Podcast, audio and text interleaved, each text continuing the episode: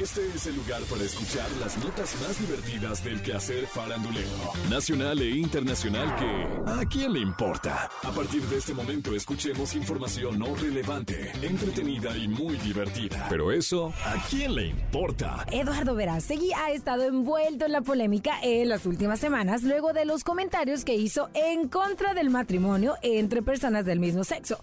Tras estas declaraciones, Susana Zabaleta habló del tema en una conferencia de prensa para anunciar su nuevo musical The Prom, en el que se habla sobre la importancia de respetar las preferencias sexuales, Susana rechazó los comentarios de Eduardo Verástegui. Comentó, yo creo que todo esto se reduce a una frase que siempre dicen que es, lo que te choca, te checa.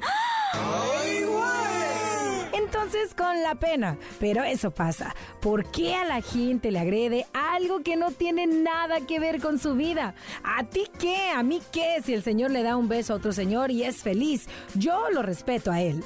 Hasta Pati Navidad respeto.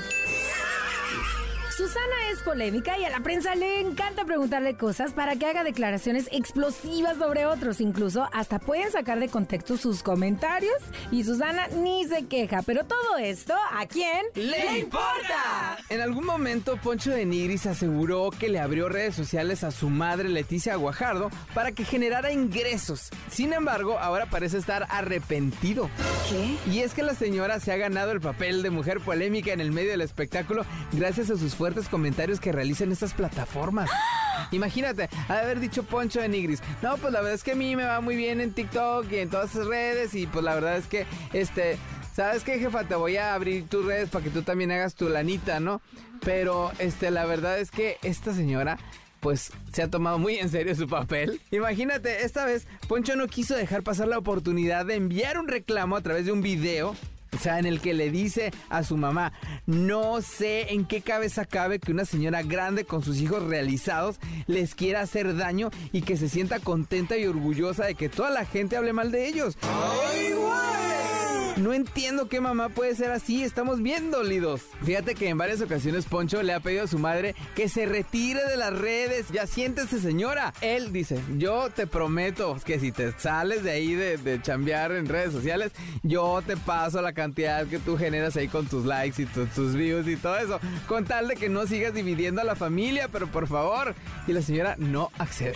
Bueno, pero si Poncho de Nigris y su mamá están viviendo un capítulo de La Rosa de Guadalupe llamado La revancha de la chancla voladora, ¿eso a quién le importa?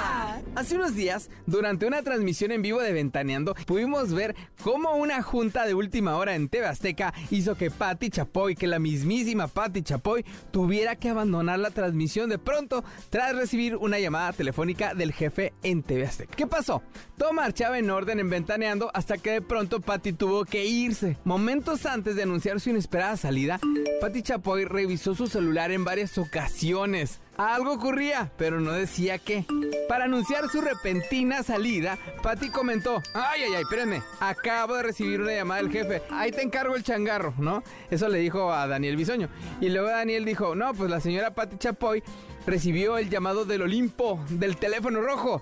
Siempre es para buenas noticias, así que así será. Aunque se desconoce cuál fue el jefe que llamó a Patti Chapoy, los enterados y las malas lenguas suponen que se trataba del mismísimo Ricardo Salinas Pliego por un tuit en el que habló de reuniones con su equipo de Azteca. Hasta el tuit decía, hoy inician tres días de reuniones, trabajo y convivencia con mis colaboradores de Grupo Salinas. Así que a trabajar para ir planeando qué vamos a hacer el año próximo. Bueno, pero si a Pati Chapoy le llama el jefe para decirle que no le van a otorgar sus vacaciones, para decirle que esta quincena no le van a dar su bono de puntualidad, o para decirle que ya le llegó su engrapadora nueva, ¿eso a quién le importa? Esto fue, esto fue ¿A quién le importa? Las notas más divertidas del quehacer farandulero nacional e internacional. Porque te encanta saber, reír y opinar. Vuélvenos a buscar. ¿A quién le importa?